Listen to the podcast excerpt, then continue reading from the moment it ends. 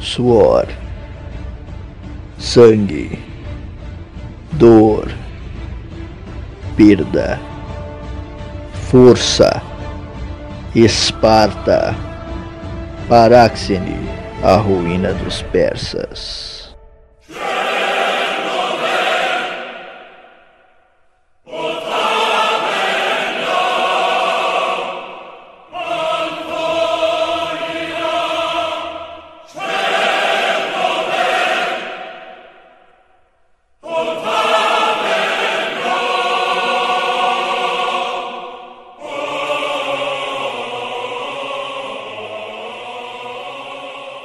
Esparta me recebeu com os braços abertos.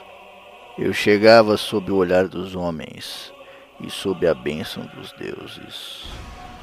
E nos olhos de cada espartano que assistia meus passos cambaleantes, eu via orgulho e glória.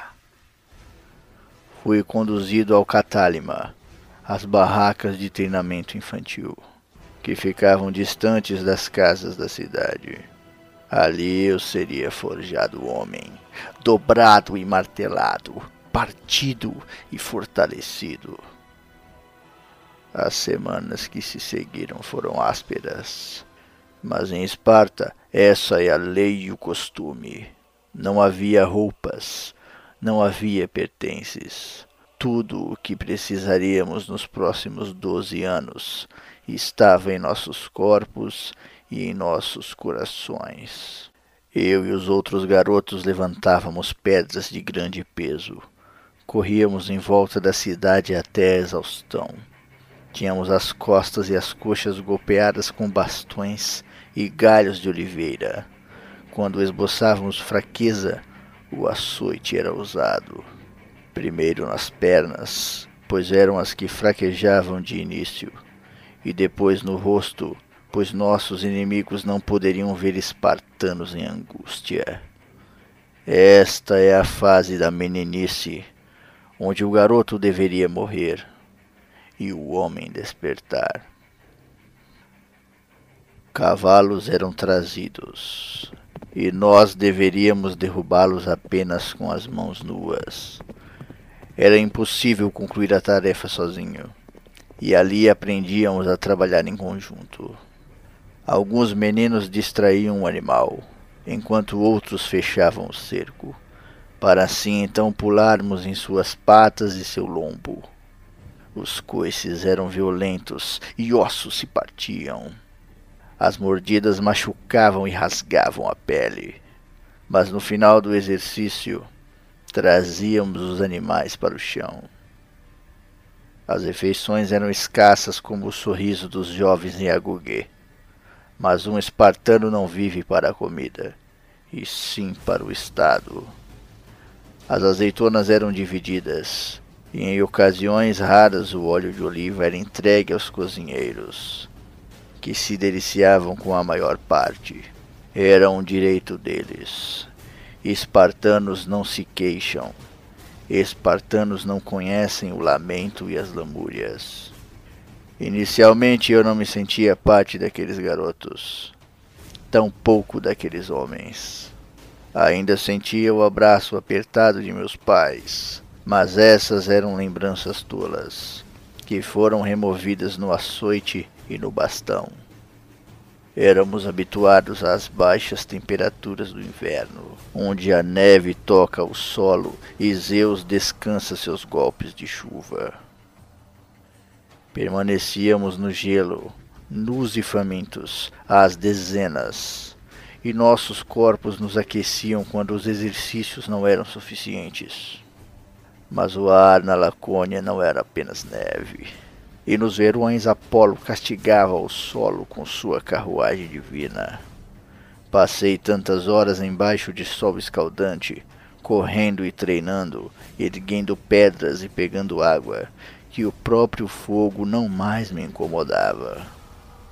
As colunas da Catálima não eram esbranquiçadas como as de qualquer outra cidade da Grécia, tão pouco amareladas pelo tempo ou sujas pela lama. Colunas rubras, marcadas por golpes de punhos que de tanto se quebrarem, enrijeciam e se tornavam resistentes como escudos de batalha. Os inimigos não eram cavalos, nem colunas avermelhadas. Não eram pedras e não se pareciam com a fome. Os inimigos eram humanos. Eram homens. Eles possuíam falhas e era necessário aprendê-las. As lutas contra os garotos mais velhos começariam. Ainda não era a hora, mas ali, na arena de areia, eu aprendi uma lição que jamais esqueceria: matar.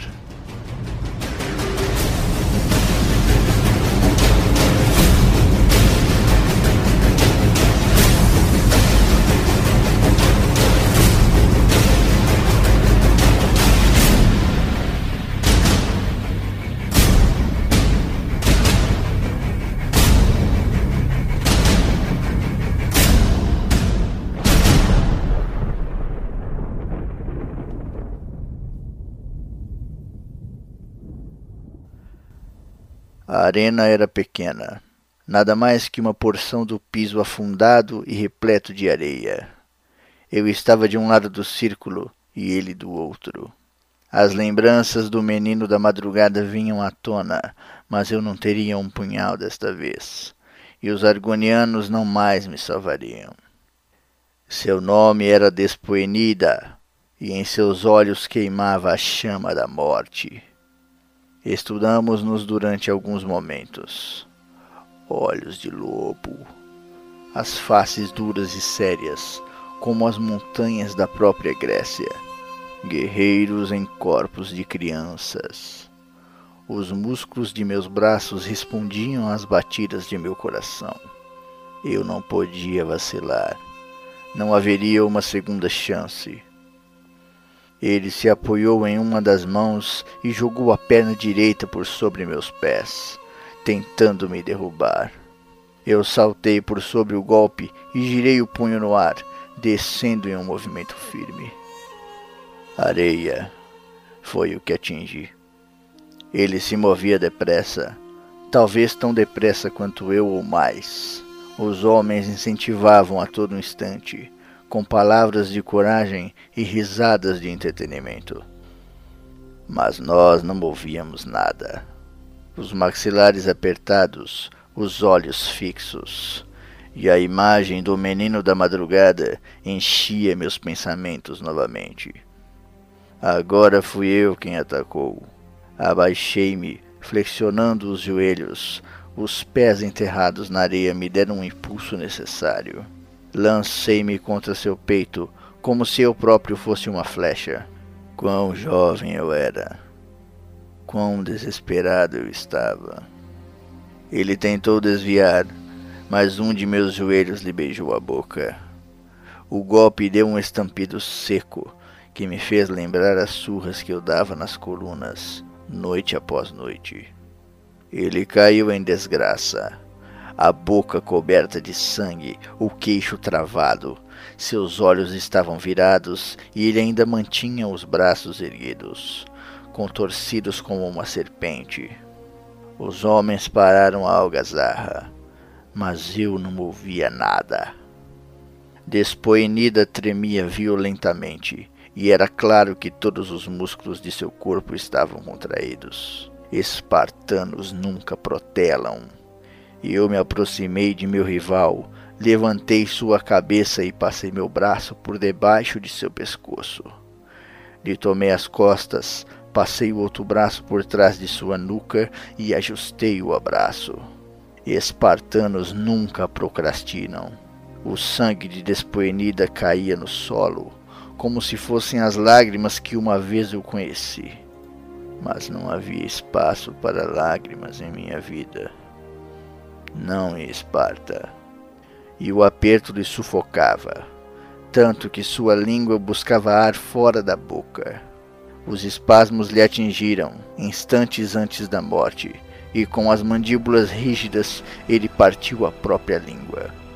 O órgão caiu na areia, em uma mistura de sangue e saliva. Uma fina chuva começou a despencar e eu permaneci na arena Os homens geralmente comemoravam as vitórias, mas naquele dia ninguém disse palavra. Um espartano se aproximou da arena e por sobre seus ombros uma capa cinzenta descansava. Eu não sabia naquele momento, mas aquele era Anaxandrides, rei de Esparta, e Despoenida era um de seus filhos. Ele entrou na arena, onde o filho permanecia partido, sem vida. Abaixou-se em frente a mim e com uma mão me tocou o ombro. Com a outra ele chamou seu outro filho, que também estava em Agogê. Ali, em meio à areia e sangue, ele me tomou como seu filho. Pois em Esparta há mérito em Esparta só os fortes são merecedores. Ele perguntou o meu nome. Eu não o respondi, pois não me lembrava da minha antiga vida.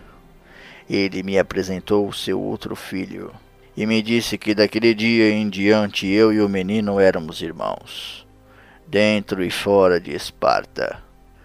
O garoto me chamou de irmão, e seu nome era Leônidas.